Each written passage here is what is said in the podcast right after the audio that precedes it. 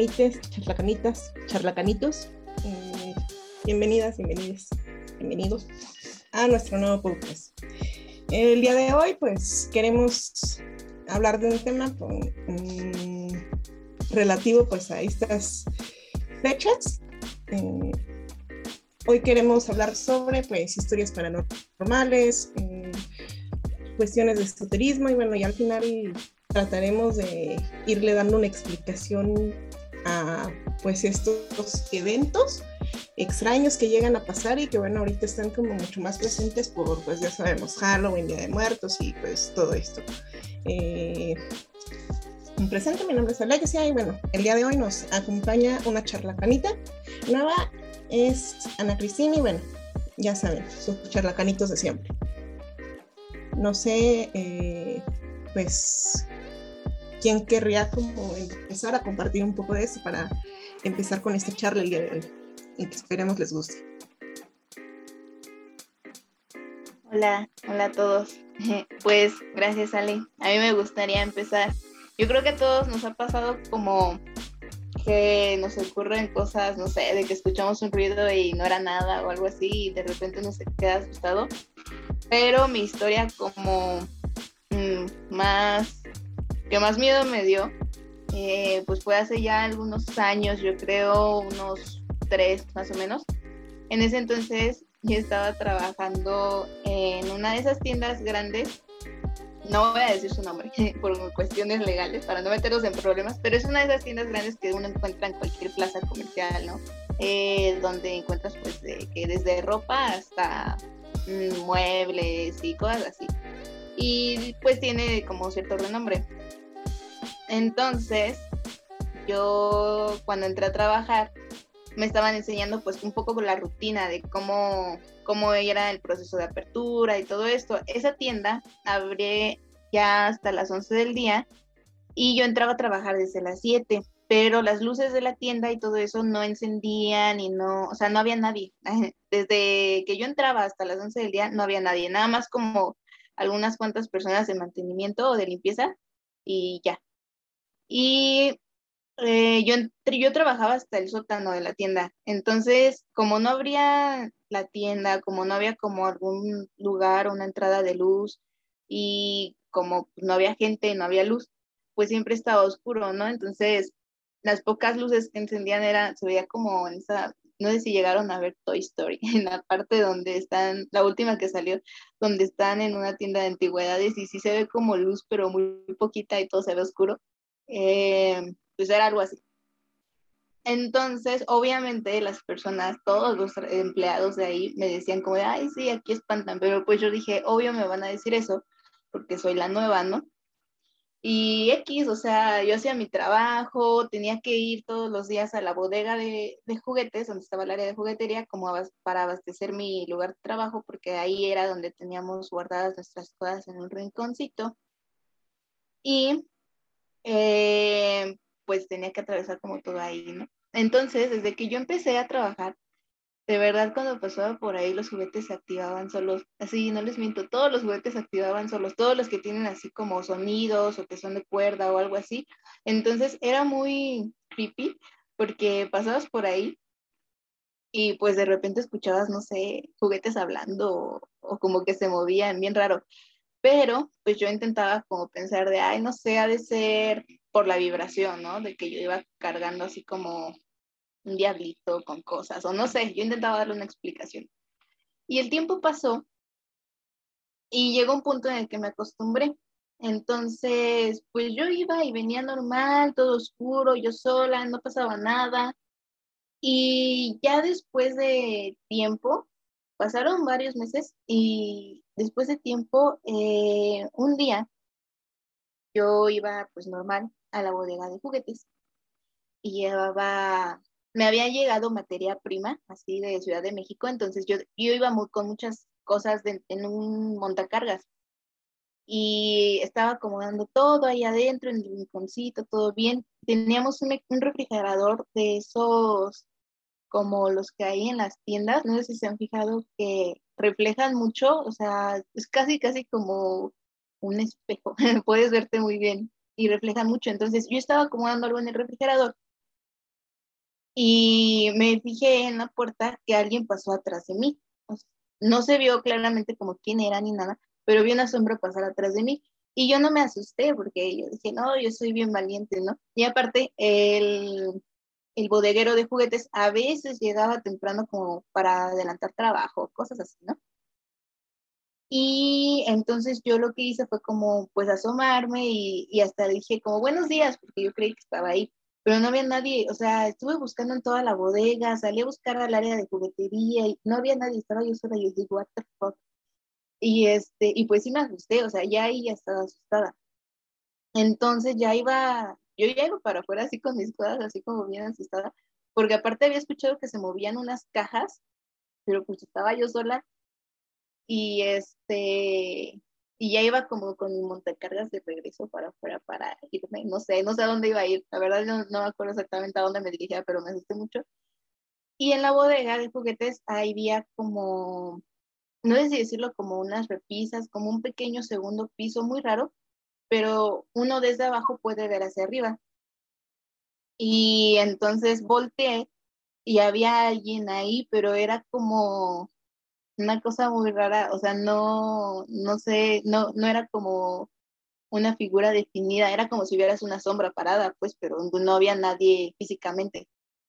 Y entonces me asusté más y dejé ahí el carrito y me fui corriendo y todos los juguetes se activaron, o sea, yo creo que ese día así de plano no hubo juguete que me hiciera ruido y me asusté mucho y me fui así como pues a donde trabajaba normalmente y y ya después, o sea, de tiempo, pasaron unos días porque yo ya no quería regresar porque estaba muy asustada. Y me dijeron que el, uno de los guardias de seguridad de la tienda me dijo que pues ellos se quedan en la noche y que ellos de hecho no van como a juguetería porque a ellos sí los han espantado mucho ahí y que pues ellos también ven como, como una sombra, pero pues ellos, o sea, no sé por qué todo el mundo dice que es una niña cuando ve un fantasma, pero ellos decían que era una niña y que por eso ellos, o sea, como que el área de juguete como que no se acercaban. Y pues ya, o sea, eso fue lo que pasó. Tardé mucho tiempo en volver ahí y pues esa, esa es mi historia de, de hoy. No sé quién quiera seguir.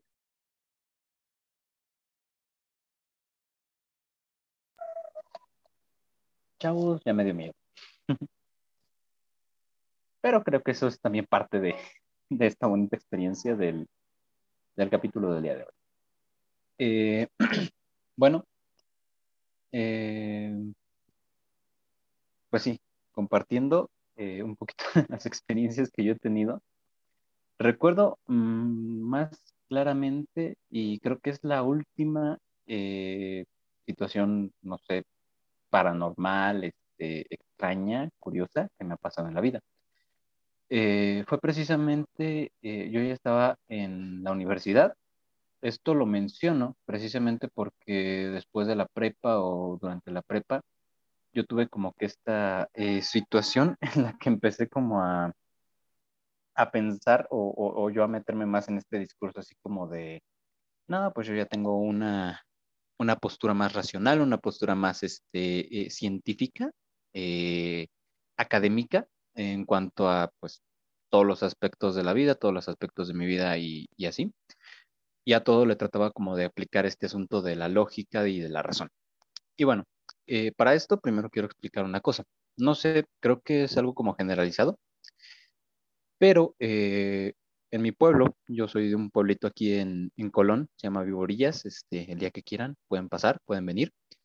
Em, y bueno, aquí tenemos como, o, este, desde niño se repetía como esta historia o esta em, cuestión de que se repetía mucho una cosa, ¿no? Las bolas de fuego en la noche y que estas bolas de fuego pues son brujas, ¿no? Y escuchabas las historias pues de gente grande, este, abuelitas sobre todo, que te platicaban precisamente que las brujas eh, se ven como bolas de fuego que están flotando en el aire y de pronto este, se acercan a ti o, se alejan de ti.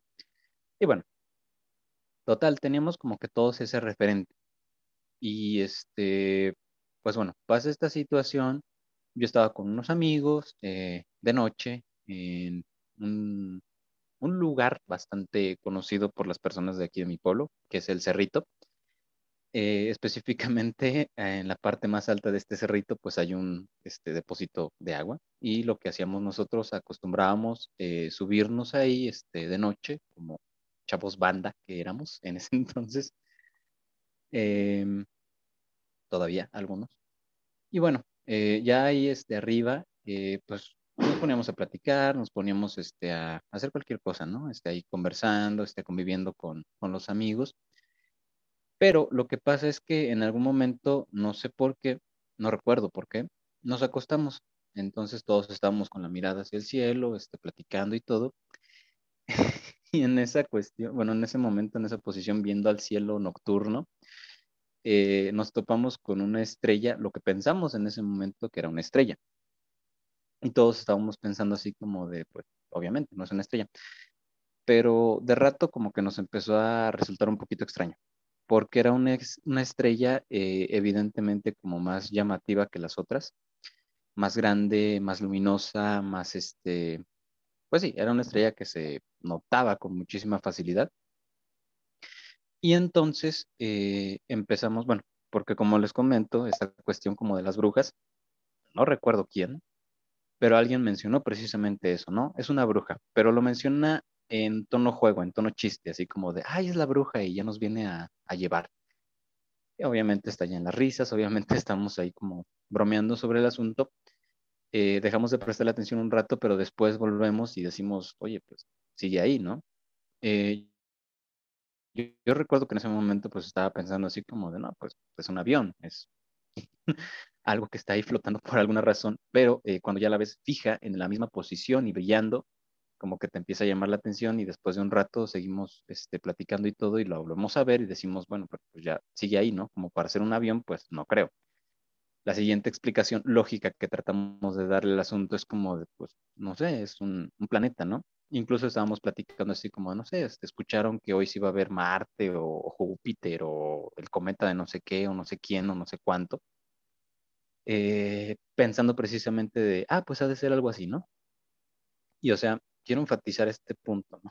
Era una bola grande de luz en el cielo. Obviamente no era una cosa enorme como del tamaño de la luna, pero pues tampoco era una cosa pequeña del tamaño de una estrella. Por eso resultaba tan llamativa. Y estábamos este, mirando eso, este, pensando, ¿qué onda? Eh, y llega un punto en que, pues sí, como les digo, empezamos a pensar de, ah, pues de ser un planeta, de ser un cometa, de ser este, una cosa así, ¿no? Un, un, fenómeno astrológico, este, pues, no, debe tener alguna, este, astronómico, astronómico, eh, debe tener algún tipo de explicación. Y en eso andábamos eh, pensando como, porque también ya andábamos como nosotros sintiéndonos nerviosos, porque eh, la posición de, de, este objeto volador desconocido era justamente encima de nosotros, ¿no? y decíamos, como que nos empezamos a sentir nerviosos, como que nos empezamos a sentir un poquito asustados, y decíamos, pues, ¿qué es esto, no? Y eh, cuando ya dimos esa explicación así como de, no, pues debe ser un planeta, debe ser Marte, debe ser esto, debe ser aquello, este, y, nos calmamos precisamente pensando eso, em, pues ya, o sea, como que fue un relax generalizado, o sea, todos estábamos como que ya sintiéndonos cada vez más nerviosos, incluso pensando así como de, oye, pues ya vámonos porque aquí espantan. Em, de pronto decimos, no, es esto, y es como de, se relaja todo y decimos, ah, ok, no, no, no pasa nada, este, vamos que no sé qué otro rato y así. y en ese momento preciso en el que como que empezamos a dejar el miedo de lado, les juro, y, y yo, este, siempre que cuento esta historia, em, ¿cómo se dice? Em, entiendo que la gente no me cree, que la gente piense que estoy de mitotero, porque lo que pasó a continuación fue que ese objeto, esa luz que estaba en el cielo brillando este, nítidamente y, estática, completamente fija, de pronto cuando nosotros decimos, no, pues es un planeta, es una estrella, es un cometa, no sé qué, de pronto acelera y empieza a volar en una dirección, o sea, se empieza a desplazar en el cielo a toda velocidad y nosotros como de, güey, ¿qué está pasando? Nos asustamos mucho, salimos corriendo de ahí, regresamos, nos fuimos corriendo a la casa de un amigo que estaba, eh, vivía por ahí cerca, muy asustados, porque precisamente pues traíamos esta historia, ¿no? la bruja, y todos pensando así como de, es la bruja, es la bruja, y llegando a la casa de este amigo pensando, este, no, pues, ¿qué hacemos? Este, mi abuela decía que las, brujas le tienen miedo a la sal, entonces este, agarramos una bolsa de sal que tenía, o sea, llegamos a la casa de un amigo, llegamos a la cocina de este amigo, sacamos una bolsa de sal, este, esparcimos sal en el patio, este, tiramos sal en la entrada de la puerta. No sé por qué, porque pues, piensas y dices, bueno, si es una bruja, las brujas vuelan, ¿por qué tendría que entrar por la puerta? Pero nosotros tiramos sal en la puerta. Un tipo agarró y se echó la sal encima. Y este, fue una situación como bien rara, este, bien extraña.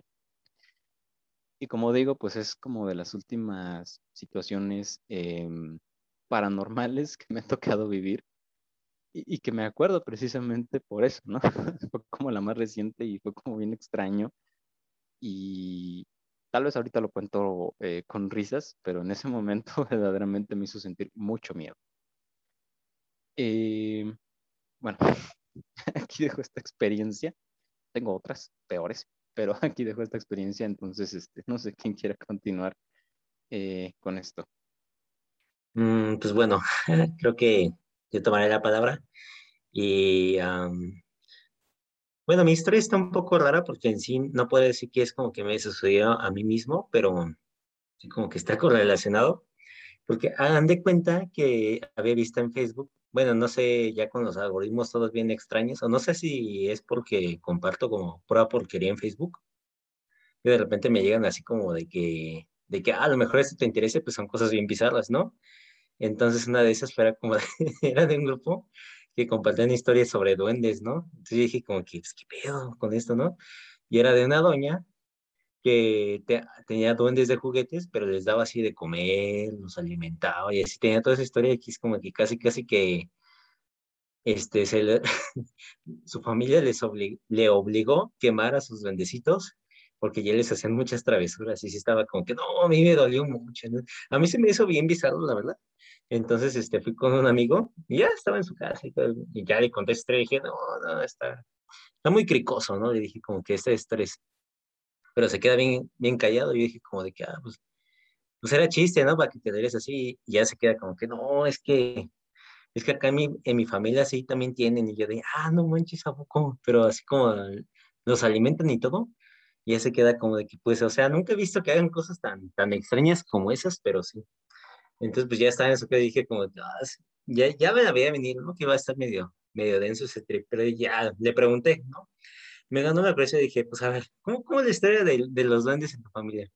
Y me dijo como de que, pues bueno, que según este, no, era de sus tíos, que habían comprado igual unos, pero que según estaba este tema, ¿no? De que para activarlos había que, una forma medio extraña, o sea, no, no voy en contra, es como que si alguien aquí tiene duendes, los alimenta así, no, no voy en contra de eso, no, no los juzgo ni nada, es como, a mí se me hace, este, bueno, no extraño, pero pues no, eh, no creo que sea mal nada de eso, ¿no? Pero, por ejemplo, me, me había explicado un poco, eh, él no conocía mucho del tema, de que según para activarlos había que ponerlos como, no muy bien, pero creo que era como la luz de la luna y hacer no sé qué cosa con, no, pero si había que usar una piedra o algo por el estilo, o sea, no, no estilo piedroso como, como algo extraño así. No recuerdo muy bien. Pero se supone que los podías activar y según ya te hacían como que dos, que tres favores, algo por el estilo, ¿no? Bien extraño. Pero tenías que alimentarlos, ¿no? Ya decía como que según en ese tema era como que era como que darles semillitas o también agua y creo que había gente que les daba como que alcohol y todas esas cosas y ya afirmaba, ¿no? En general la gente que pues que se lo toman, ¿no? Así que lo comen, y ya la, la, usualmente de las historias es como de que tienen los zapatos sucios porque se mueven, ¿no? Entonces yo dije así como de que, pues, ¿qué pedo, no? Si la aplicaban acá. Y ya él me decía que según este, como tal, no, no, no les ponían alimentos, pero según sí les dejaban dulces, ¿no? Porque según este les gustaba mucho y ya con eso, porque si no empezaron a hacer travesuras. Ya dije como que, y pues tú crees en esas cosillas así. Y me decía, pues la verdad se me hacía, pues como que no me creíble, me decía, pero que siempre había cosas como que bien extrañas en la casa de sus tíos, ¿no? Y decía como que no, pues ¿por qué? Y no sé qué. Ya me empecé a decir como que no, pues es que la típica, ¿no? Como de que, eh, que después de cierto rato como que sí ves como que algo se mueve o no sé qué. dije, ah, pero sí lo, sí lo ponías así como que era los dones me decía como de que es que suena muy estúpido, pero sí es neta. Y así como de que, a ver, a ver, cuéntame bien. Ya, me, me empezó a contar esa historia, ¿no? Que cuando visitaba eh, muy seguido ese tema, pues sí, como que se le hacía medio extraño porque los ponían como en estilo vitrinas y todo eso, ¿no? Y pues como que, como que sí le daba repelos, no se le daba miedo, pero sí era como, pues bueno, no sus costumbres raras. Pero pues que igual, ¿no? Que en la noche ya cuando iba como que al baño o a... Ya así como que tenía que pues salir del cuarto y todo ese tema, pues decía como de que no, pues como que sí intentaba vigilar en dónde estaba, pero pues como está oscuro, pues como que no se veía pero pues como que de repente se veía como que una sombrecita, no sé qué, yo dije como de que no, pues no prendías la luz, nada así, como que no, es que me daba tanto miedo que no sé qué, porque es que sí escuchabas pasos, pero así no, no eran pasos normales, eran pasecitos chiquitos, y era como de que, ay, qué, qué pedo, ¿no? Con eso. Y ya decía como de que según él, decía como de que a él le habían hecho muchas travesuras cuando estaba allá, y no sé qué, que según que sí le habían robado, bueno, no, no robado en tanto tal, pero creo que es como que, que se pierden cosas porque según él había llevado como que robo, pero se había perdido, sea, como de que no, pues es que el poder de los duendes me decía, pues es neta, entonces dice, decía como que no, pues es que pedo, ¿no? Pero después, este, pues estábamos así como que bueno, y dije como que, ah, no, pues esas cosillas, ¿no? Pues, pues ya fue cuando me dijo, no, es que mi mamá también tiene en la casa, y yo de, ¿por qué no empezaste con eso, no? Y es como de que no, pues es que, pues es que yo tampoco sabía hasta hace poquito, porque le dije a mi mamá que pues como que me daba medio, bueno, ¿no? Que sí estaba, estaba medio sí, eso, pero sí me dijo que acá también ella tenía, ¿no?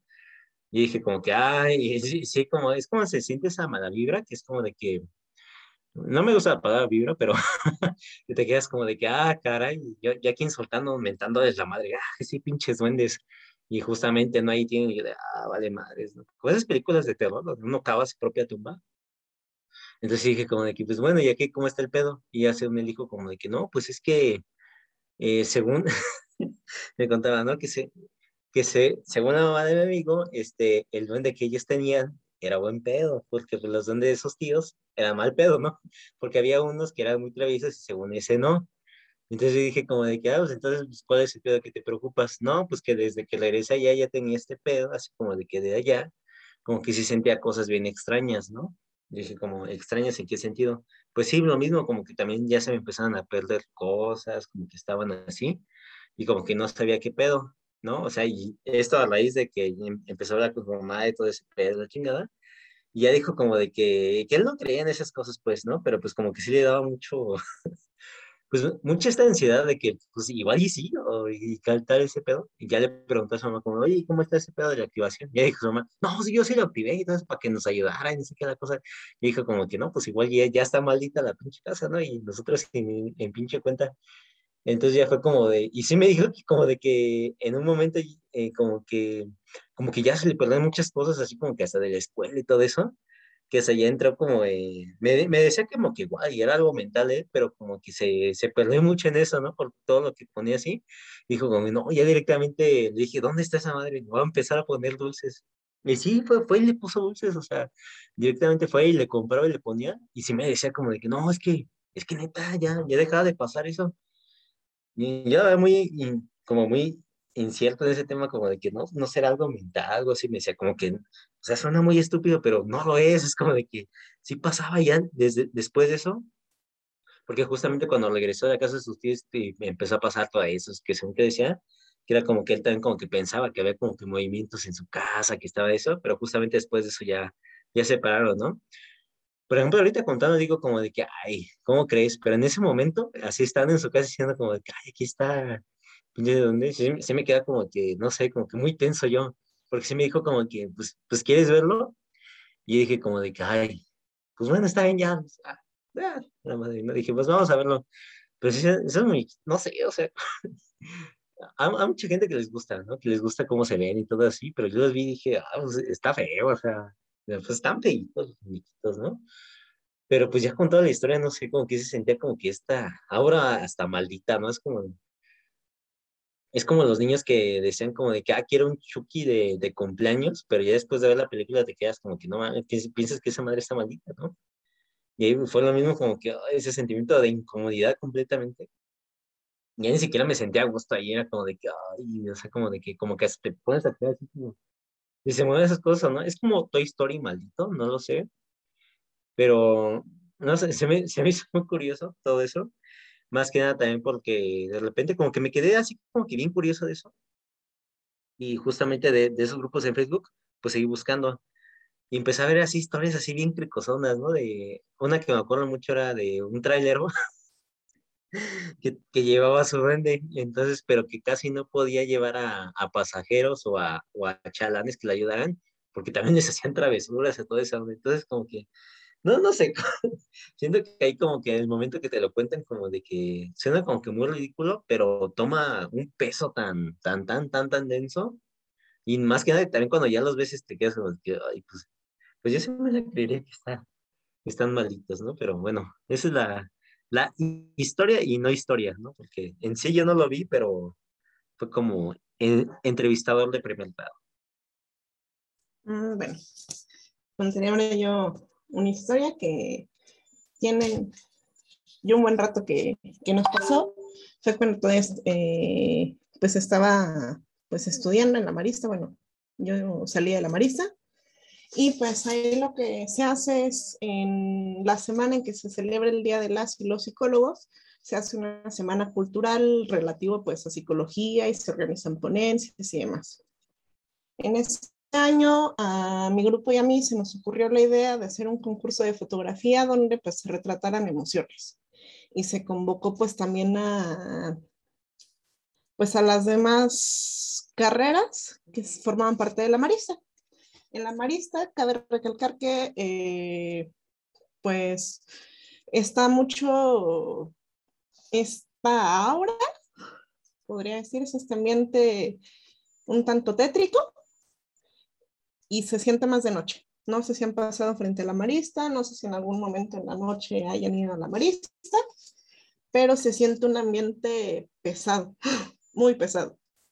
Y pues también hay como muchas leyendas ahí en la Marista. De hecho, por estas fechas se hace o se hacían, no sé si este año se vaya a hacer, lo dudo, eh, un recorrido eh, de leyendas y te pasan como por la parroquia y demás. Sí, eh, de hecho,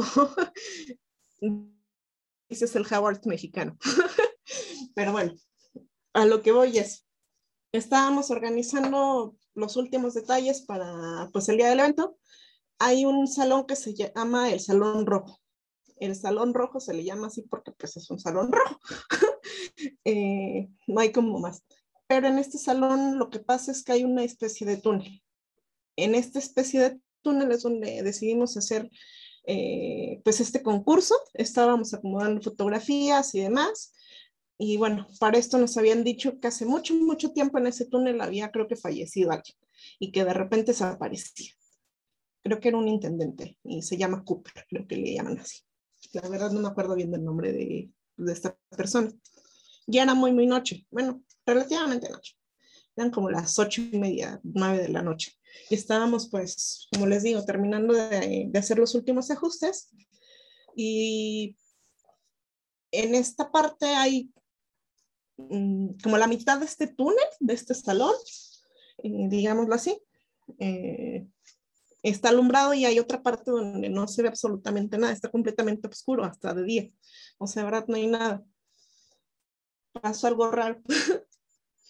eh, estábamos acomodando y justo en la parte donde no hay nada de luz empezó a escuchar como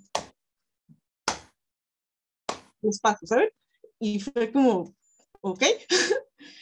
Quisimos hacer caso omiso y pensar que era nuestra imaginación, o que había todavía alguien en la marista y que por eso se escuchaban pasos y los pasos venían de fuera. Seguimos acomodando.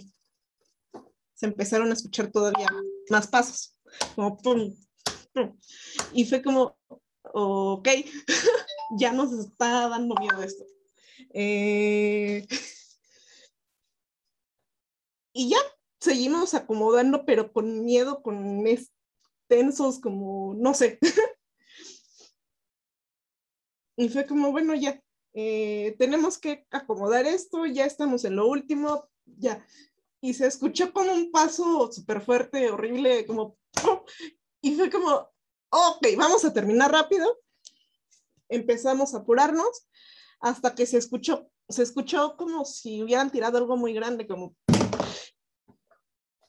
Y nos dio mucho miedo y salimos, eh, salimos corriendo de ahí.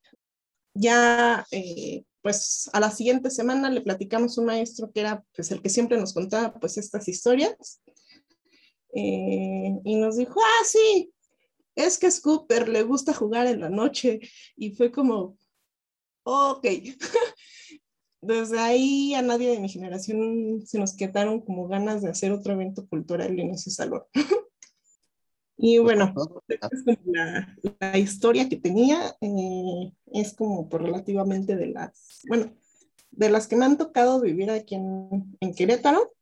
Eh, no sé, de verdad, fue bastante extraño. No sé si alguien más quisiera como continuar con alguna otra historia. Este, pues sí. Y también mencionar esta parte, eh, bueno, Ale, pues tú eres de Toluca.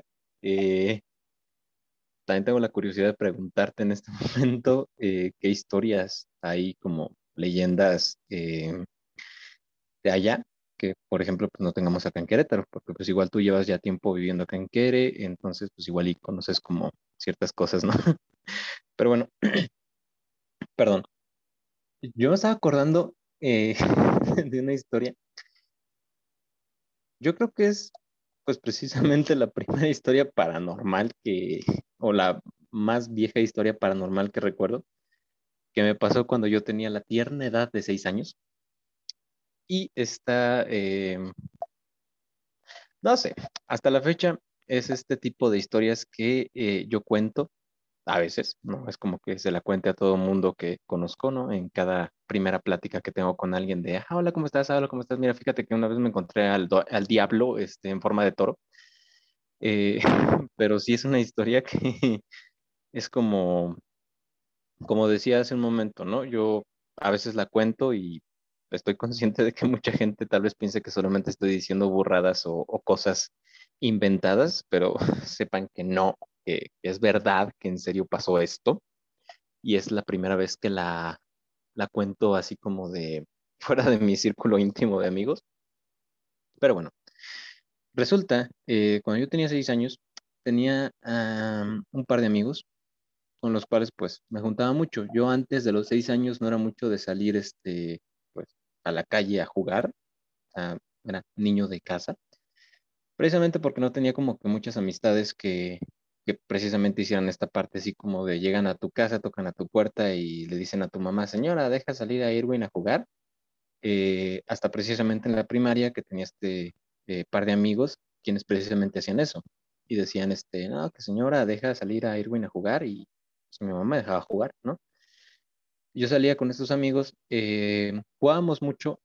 mi casa está eh, de un campo de fútbol, del campo de fútbol de aquí de mi pueblo. Y em, pues ahí salíamos a jugar, ¿no? Eh, jugábamos juegos de niños, a veces con una pelota, a veces este, nomás entre nosotros, así como de, ah, yo soy el Power Ranger rojo, tú eres el Power Ranger azul y no sé qué. Y em, bueno, total, una de estas veces que estábamos jugando, precisamente me acuerdo que tiramos a uno de estos amigos, este, entre el otro amigo y yo, tiramos a, uno a la tierra, pero cuando se levanta eh, en la mano, o sea, aparte tierra, estaba sosteniendo unas monedas y nos dice, oigan, pues acabo de encontrar dinero aquí este, tirado en la tierra, ¿no? Y nosotros así como de, ah, no manches. Y, y nos empezamos a, entre todos, estábamos buscando ahí monedillas Em, encontramos bastantes monedas en ese momento, ¿no? Nosotros teníamos pues una explicación lógica. Y es que eh, ese campo mismo, e-, ese día creo que era lunes o martes, eh, estaba cercano al fin de semana, pues. Y la explicación que nosotros teníamos era como de, pues claro, em, aquí los fines de semana pues juegan los señores. Ese tiempo pues, nosotros tenemos seis años, cualquier persona mayor de 16 años ya era un señor prácticamente para nosotros. Aquí los señores juegan este fútbol los fines de semana y pues traes dinero en bolsas, se te caen las monedas, se quedan aquí en la tierra. Y entonces, pues de ahí nosotros decíamos, ah, pues claro, es el dinero que se les cae. Y ya este, nos pusimos a recoger dinero ese día. Al día siguiente, o sea, nos pusimos a recoger, a buscar dinero. Nos llega la tarde, la noche, es como de, pues ya me tengo que ir, todos nos vamos. Em, y al día siguiente, en la escuela, eh, nos ponemos a platicar de eso, ¿no? Así como de, oye, pues, ¿qué onda? ¿Cuánto encontraste tú el día de ayer? No, pues que 10 pesos, no, pues que 20 pesos, no, pues que 50 pesos, decía uno de, estos este, dos amigos que yo tenía, que era el que más había encontrado. Y fue como de, pues vamos, ¿no? Vamos a, al día, o sea, ese mismo día en la tarde, pues fuimos otra vez al campo a recoger monedas. Y estábamos ahí nosotros felizmente recogiendo las monedas que nosotros suponíamos que se les caía a los jugadores este, de fútbol, a los señores, eh, los fines de semana y ahí andábamos, ¿no? Este, escarbando en la tierra, buscándole, ¿no? Por todos lados, eh, recogiendo monedas, que me encontré una de 10 pesos, que me encontré una de 50 centavos. Yo recuerdo que no me encontraba más allá de un peso o dos pesos tal vez eh, en moneda. Pues. Y bueno, después de un rato ahí escarbando y buscando, yo recuerdo, hagan de cuenta, pues el, campo de fútbol estaba, este, ¿cómo se dice? Mm, eh, ah, o sea, ah, em, de uno de los extremos había, estaba la calle principal del pueblo. Y yo recuerdo que precisamente por esa calle principal, en algún momento, mientras estábamos recogiendo monedas, yo vi pasar eh, una caravana grande de, de, vacas, ¿no? O sea, todas esas vacas pasaron, creo recordar, más o menos creo recordar que había un, señor grande de sombrero y con un palo en la mano, que era pues lo típico, ves borregas o ves vacas este, pastando por ahí libremente en, mi pueblito, mi ranchito. Y pues yo vi un señor, ¿no? Que estaba eh, junto a esta caravana de vacas.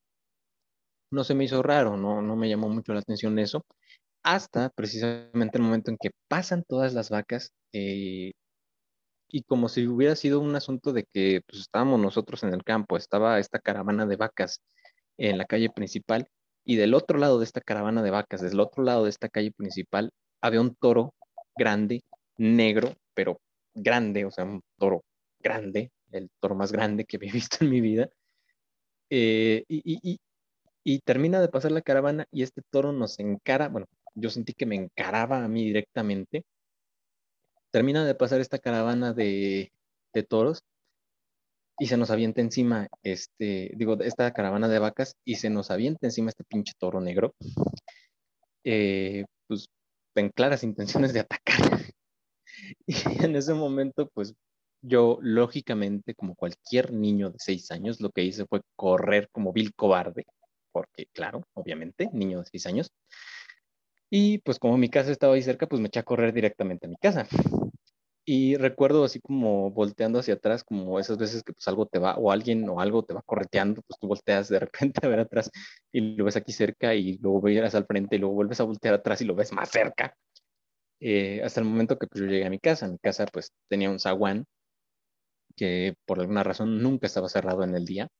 Entonces pues yo nomás llegué, empujé la puerta, entré corriendo este, en ese entonces em, teníamos un lavadero en el patio, entonces pues luego, luego que entro y que atravieso el patio para entrar a mi casa, mi mamá me mira y me dice, niño, pinche niño, ¿qué tienes?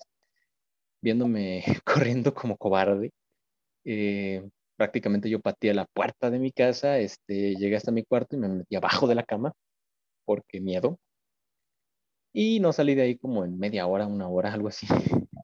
y hasta el momento en que me animé a salir, este, y salgo al patio, pues mi mamá estaba en el lavadero lavando ropa y yo cuando salgo, mi mamá estaba este, tendiendo ropa y me volteé a ver y me dice, pues, ¿qué traes?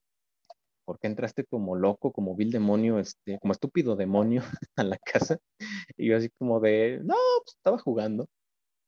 Eh, el zaguán pues estaba abierto todavía y entonces pues fui a cerrarlo y, y en ese momento pues me asomo así como sinceramente, pues esperando ver los cadáveres de mis amigos, pensando, no, pues el toro igual y los agarró. Obviamente, pues no encontré los cadáveres.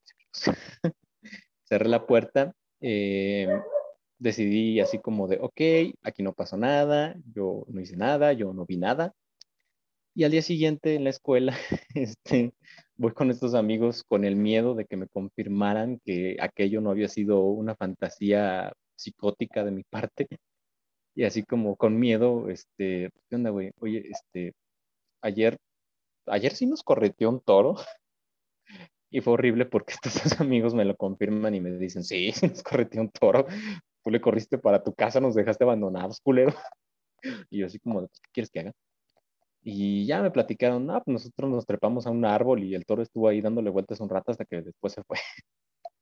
y bueno, esta historia, yo recuerdo que como niños, ese día platicando esa experiencia, em, uno de estos amigos precisamente menciona esto, ¿no? Eh, que su, de parte de su familia, creo que su abuela, precisamente, ¿no? Porque las abuelitas son las que te cuentan todas estas historias fantasmagóricas. Eh, nos decía, em, que, su abuela decía que cuando te encuentras dinero tirado en la calle es obra del diablo y que si tú lo recoges es como si estuvieras de alguna manera aceptando un pacto con el diablo. Entonces, este, que lo que nosotros estábamos haciendo era precisamente eso. Como nosotros recogíamos el dinero de la tierra, nosotros estábamos como que pactando con el diablo y, y esa era la razón por la cual pues, nosotros encontrábamos dinero. De hecho, el amigo que nos lo contó fue precisamente el que más dinero encontraba y ya después en confidencia, el otro amigo y yo estábamos platicando y decía, y este otro amigo decía, güey, pues es que no es coincidencia que él es el que se encontraba las monedas de 5 y de 10 pesos. Es el que tiene las patas más cerca del infierno. Porque pues ese vato pues era este, pues el típico niño desmadre de la primaria, ¿no? Y bueno, contamos ese, o sea, nos contamos nosotros esa historia ese día y pactamos entre nosotros no contarle esa historia a nadie en lo que nos restará de vida.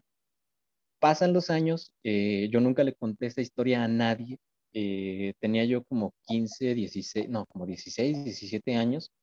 Y un día, eh, pues, cotorreando, ¿no? Platicando con otros amigos, entre los cuales se encontraba un primo que, por cierto, en esta época, esto sucedió el primer año de, mi primaria, misma época en la que un primo eh, muy cercano em, estuvo viviendo en Querétaro, entonces él no estaba con nosotros, es de mi edad y es de la edad de estos, de estos otros amigos, él no estaba en la primaria del pueblo, pero a partir del segundo año de primaria él se integra, este, nos conocemos, cotorreamos, él hace amistad con estos otros chavos.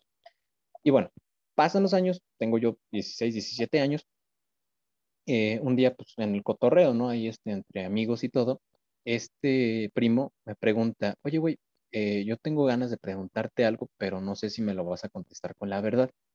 Y yo así como de, madre, ya se enteró que invite a su ex a salir. No, no, no, eso no pasó. Este, yo pensando así como de, no, pues qué, ¿no? Y digo, no, pues dime, ¿no? Te voy a contestar con la verdad, ¿no? Somos compas. Y él me dice, es que tal amigo me contó que cuando ustedes estaban chavos, este, em, una vez los correteó un toro en el campo. o sea, en el momento en que él dice las palabras toro y campo, yo recuerdo, o sea, yo regreso a esa escena y le digo, sí es cierto, sí es cierto, este, nos correteó un toro en el campo. Y en ese momento le digo, ¿sabes qué? Tan oculto tenía esa historia, tan oculta tenía esa historia, tan oculto tenía ese recuerdo, que yo había llegado a pensar, yo a mí mismo me convencí de que eso era un sueño y de que eso no había pasado en realidad. Y me dice, güey, o sea, me cuenta la historia que le contó el otro amigo con el que pasó esto, me la cuenta tal cual yo recordaba que había sucedido y le digo, ¿sabes qué? Sí es cierto, sí pasó. Este, yo recuerdo exactamente lo mismo. Eh, pasó esta sesión, le confirmé pues todos los detalles que él me decía y ya después fuimos y buscamos al tercer amigo, o sea, porque este vato tenía como que una relación muy estrecha con uno de estos dos chavos con los que me pasó esta cuestión. Mm, este chavo, él me pregunta a mí como para confirmar y todavía para confirmar más, vamos en el tercero y simplemente le decimos, güey, este, cuenta la historia de cuando, cuando nos correteó el toro ahí en el campo. Y la historia que cuenta es prácticamente, básicamente, no, no básicamente, o sea, aquí no está como que la interpretáramos, sino que era exactamente la misma historia que los otros dos idiotas habíamos ya contado antes. Entonces, en ese momento, y, también, o sea, y en una ocasión aparte, este, los tres nos ponemos a contar la historia y decimos, oye, es que sí es cierto, sí es tal cual la recuerdo, sí es tal cual todos los detalles, eh, y así sucedió. Y estábamos como, en ese momento nos quedamos como con cara de, güey, ¿qué pedo, no? O sea, esto es real, tuvimos una pesadilla colectiva, una, un brote psicótico al mismo tiempo, o, qué onda, ¿no? Hasta la fecha, es una historia a la que yo no encuentro ningún tipo de lógica, ningún tipo de explicación, pero sigue siendo una historia que los, los tres implicados en esa historia recordamos tal cual, eh, como pues prácticamente se las acabo de contar a ustedes.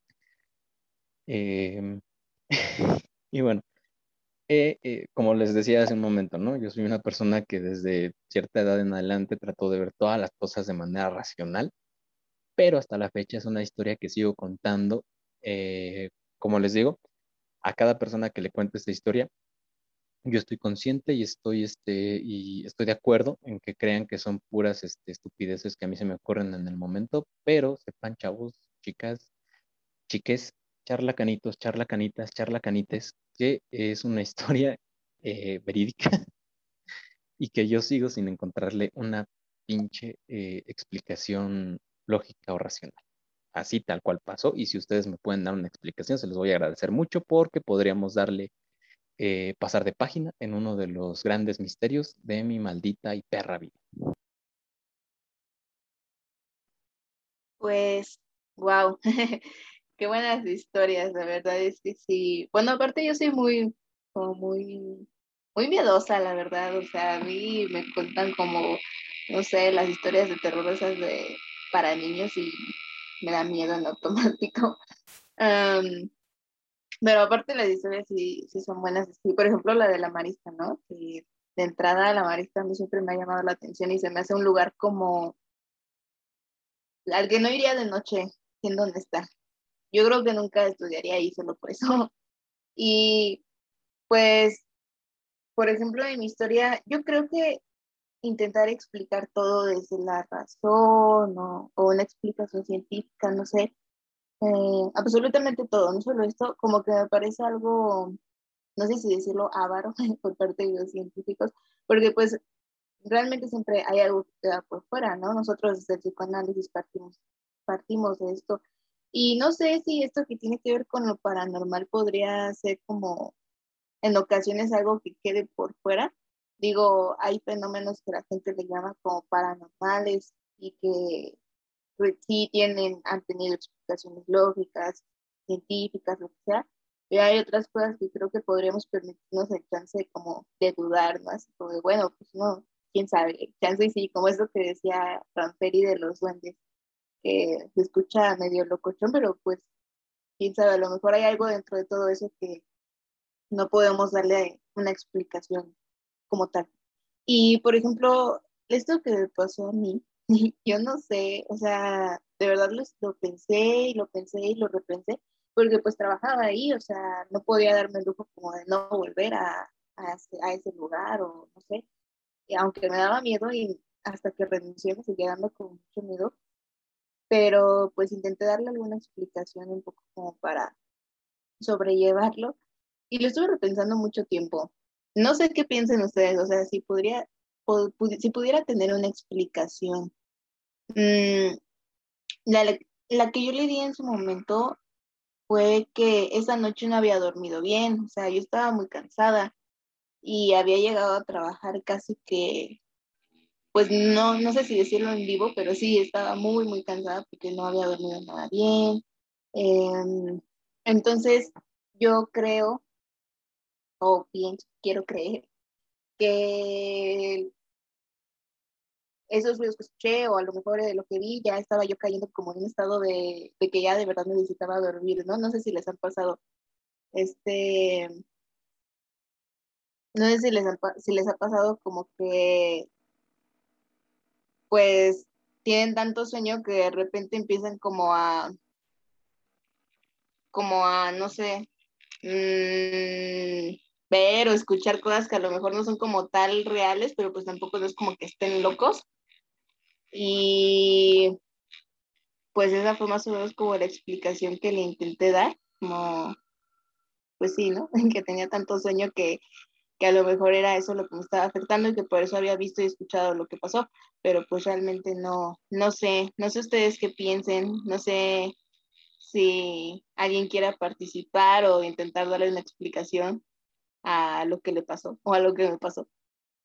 No, sí está complejo, ¿no? Yo, yo sí voy de acuerdo contigo. Esto que, que mencionas que luego que es hasta avaro dar toda explicación. Aunque yo también diría como de que en este término de querer dar sentido a todo, también el hecho de decir que algo es algo mágico también es otra forma, ¿no? De querer cerrar ahí el sentido, ¿no? Y así no ver más allá. Pero sí, sí está loco, Más que nada también pienso que cuando hay como eh, cierta predisposición hacia ese tipo de pensamientos, o sea, no es lo mismo, por ejemplo, darle una explicación a algo en el momento cuando uno está así como viviendo todo eso, a cuando uno está fuera de eso, ¿no? O sea, es como la, que, la típica que dice, no estoy viendo este video perturbador a las 2 de la mañana que estarlo viendo pues con tus compas, ¿no? Que es como de que ah, no, no, no pasa nada, ¿no? Este, yo, siento que, por ejemplo, también hay un tema muy, muy complejo en el tema de cómo vemos o cómo este, vivimos, por así decirlo, la realidad, en el sentido, pues, de que podemos, por así decirlo, no estar hablando de que pensamos que hay una realidad absoluta y completa allá afuera, y que lo que nosotros hacemos es como que acercarnos lo más que podemos a ella, pero también cuando vemos otro lado que es como que todo eso es una construcción podemos decir, ¿no? Una construcción simbólica de lo que sirve o de lo que funciona afuera, pues este, creo que complejiza mucho, ¿no? Como a qué le damos sentido o a qué no. Por ejemplo, a estas historias de más de estilo de y todo esto así, yo hasta pienso, ¿no? Así como de que como eso trae como, aparte de un misticismo, trae todo este pues toda esta creencia, ¿no? Esta creencia también del mal de ojo, de, de los espíritus buenos, de los espíritus malos, que, que no sé, ¿no? Como que parecieran encarnarse en ciertos lugares y pues uno le da toda la fe, ¿no? La fe a que eso pase y pues también, ¿no? Sería como que otro pedo así como de que no, pues este, eso no existe, no, no tiene nada. Pero si para una persona es como completamente algo de, del ámbito de la realidad o algo que sí está sucediendo ahí, pues este, pues, ¿cómo podríamos decir, no? Que eso no tiene impacto en sus vidas y a veces es como lo que más impacta en, eh, en la vida de alguien, ¿no?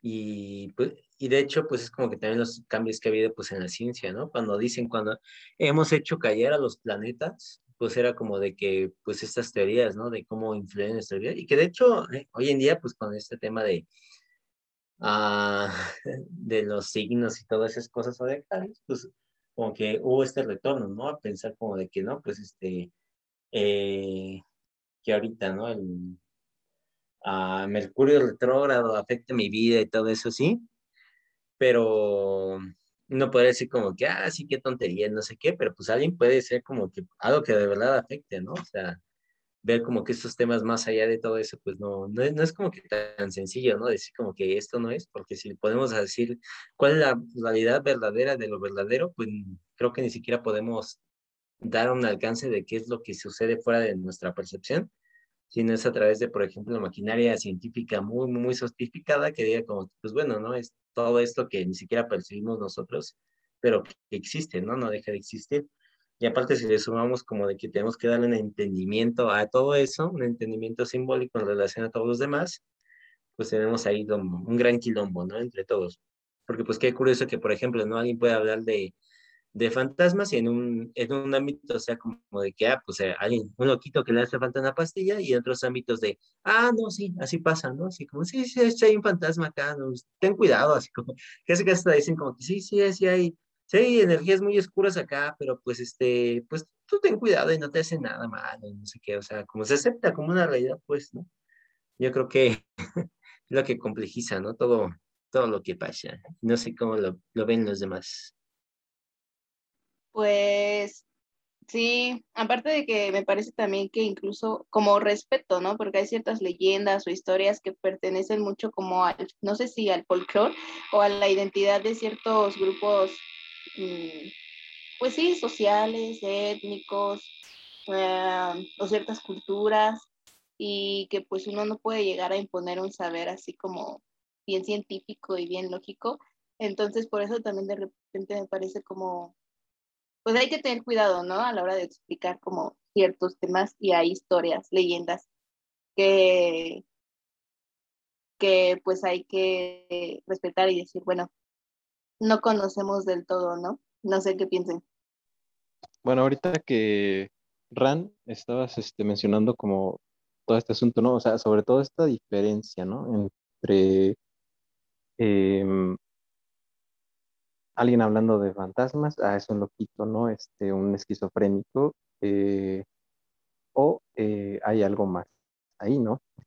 Digo, sin meternos tanto en, este asunto, porque pues, es meternos precisamente en otra onda pues, bastante densa, bastante complicada, todo este asunto como de lo paranormal, todo este asunto de lo que el señor Carlos Trejo podría darnos cátedra.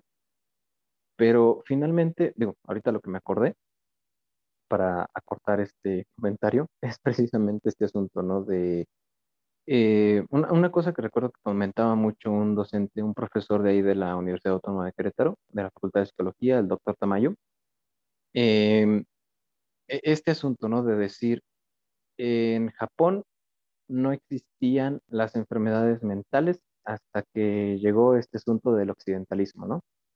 Por este asunto de decir, bueno, pues para, para los orientales, para la cultura, este, por ejemplo, japonesa, los chinos, los coreanos, este asunto de hablar con un árbol no era algo esquizofrénico, sino era como de, ah, claro, él se está comunicando con el dios árbol, una deidad, eh, un espíritu existente que precisamente le da em, un mensaje que no es para cualquiera, es para todos, y que de alguna u otra manera da este, cierta validez.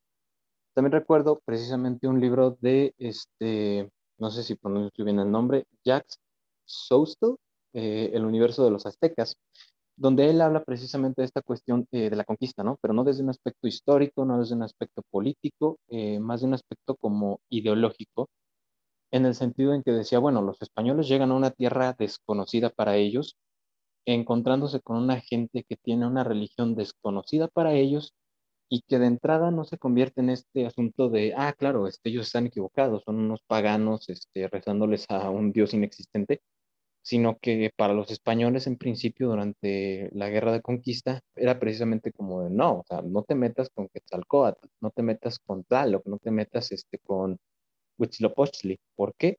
Porque para ellos representaban una fuerza eh, mitológica, espiritual, este, trascendental, trascendente, no sé cómo explicarlo, eh, inexplicable, que para ellos estaba justamente a la altura de su Dios cristiano, eh, de Cristo, de, la Virgen, de, todas estas imágenes, eh, que bien podían ellos interpretar como de sí, claro, ellos son demonios, pero que lo más importante era como de no los insultes, no les faltes al respeto porque son deidades o son criaturas espirituales, este, fuerzas místicas reales, y, que para ellos tenían justamente ese peso y esa validez, ¿no? Eh, no es un invento o no es una falta de civilización, como también eh, grupos, por ejemplo, como Vox eh, de, España, que vienen a decirnos, este, claro, España llegó para salvarlos de la ignorancia y no sé qué, no, o sea, en el momento de la conquista es precisamente este proceso de, son espíritus reales,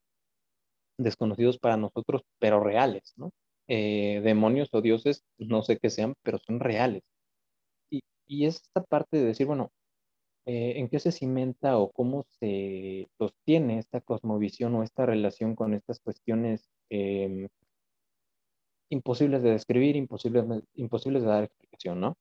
Yo, em, desde, digamos, no sé, la lógica, la razón, recuerdo que una vez precisamente le contaba esta, esta historia que acabo de contar del toro. eh, a un, amigo, eh, también muy, muy montado en estos discursos académicos y científicos, y, que precisamente me recordaba, me, bueno, sí, me, recordaba esta cuestión de decir, bueno, pues el ser humano eh, alcanza a ver una frecuencia de luz, una frecuencia de sonido, alcanza a escuchar una frecuencia de sonido y todo esto, pero lo que está más allá de eso, pues no lo alcanzamos a percibir. Y claro, que si no lo alcanzamos a percibir o, o en algún momento tenemos un encuentro con estas cosas inexplicables para nuestra cosmovisión o para nuestra forma de explicar la realidad, pues se convierten en estas cosas espiritistas, este, esotéricas, eh, místicas, misteriosas, que nos despiertan más dudas que respuestas, ¿no? Em, y que bueno, al final, pues uno dice, pues entonces, ¿qué? ¿Es real, no es real? O, es real desde la lógica? ¿O es real pero desde una cuestión que no tiene nada que ver con la lógica? Y, y aquí pues también sirve, ¿no? Recordar este mismo mensaje eh, está obviamente dentro del propio discurso psicoanalítico, que es como de, bueno, el psicoanálisis no es para explicarlo todo, el psicoanálisis no alcanza a abarcarlo todo y el mismo psicoanálisis trabaja con este asunto de decir, pues no todo se puede simbolizar, no todo se puede significar, todo queda atrapado dentro del real. Entonces, todas esas cosas que no comprendemos, que no entendemos, a las que no les damos explicación, ¿dónde quedan, no? Em, en el psicotarot, tal vez, en Carlos Trejo, hay que acercarnos al señor Carlos Trejo para darles una explicación o, simplemente decir, bueno, pues es algo con lo que yo no me puedo meter, es algo que, yo no puedo comprender y, no sé dónde entra, ¿no?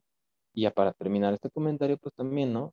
recordar esta parte como de la praxis, de la, de, la aplicación de la clínica, em, del trabajo con pacientes, de recordar y decir, bueno, pues el paciente llega a decirte o hablarte de, tu, de su duende o, o, de la niña, del fantasma que se encontró en, en, el, este, en la plaza comercial, em, de la vez que lo asustaron, la asustaron, le asustaron en la escuela o, o en cualquier contexto, pues saber decir, pues creo que eso no, no te lo puedo explicar, ¿no? Con lo que me tocaría trabajar más bien es como de, y bueno, esa vez que te encontraste con el diablo, ¿qué te hizo sentir? ¿Qué hizo sentido y, de lo que no te hizo sentido, pues tal vez yo no pueda apoyar. Tal vez sí tengas que recurrir a, a estas otras este, cuestiones para darle un sentido o un significado.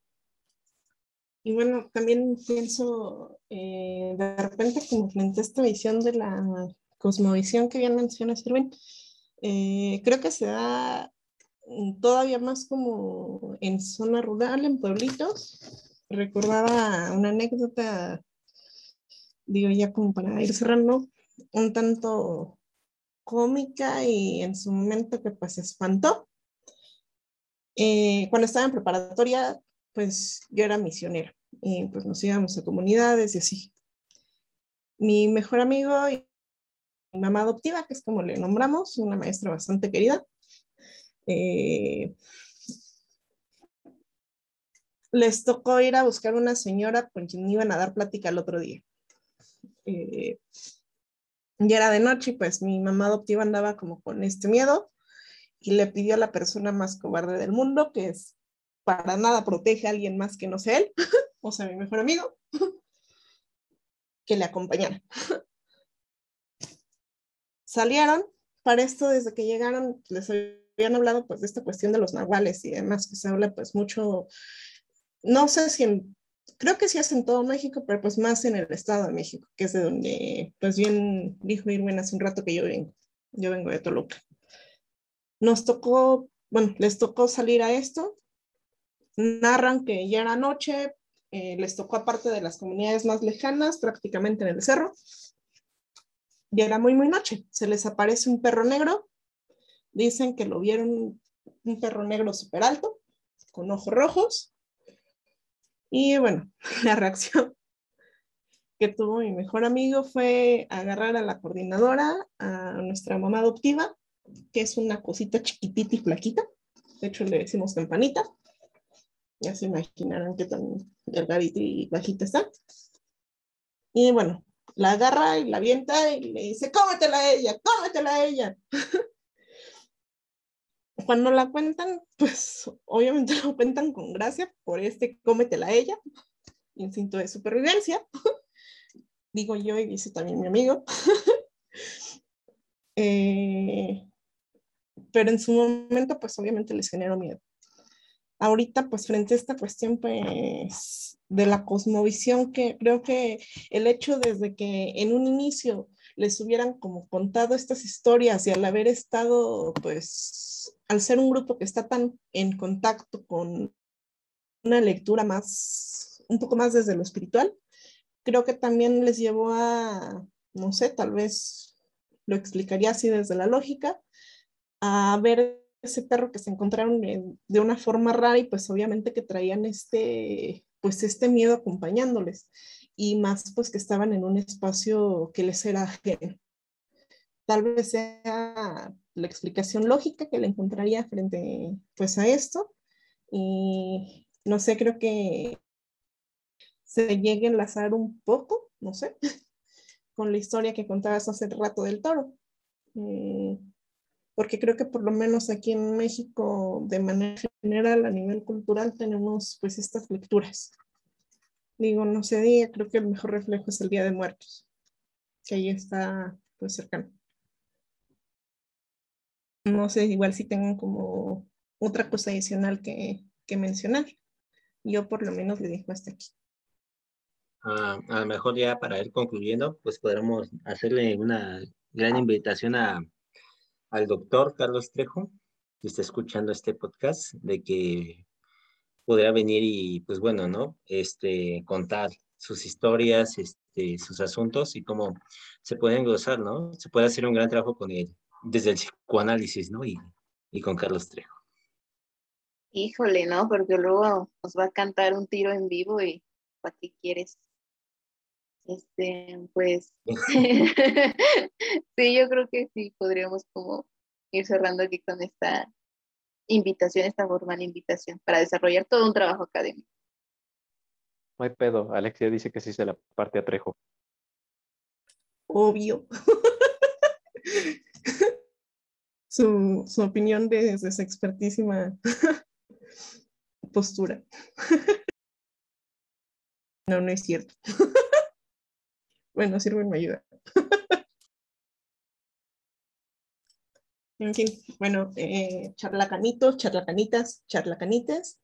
Eh, pues le dejemos hasta aquí. Esperemos pues hayan disfrutado esta charla eh, pues un tanto distinta a lo que veníamos escuchando.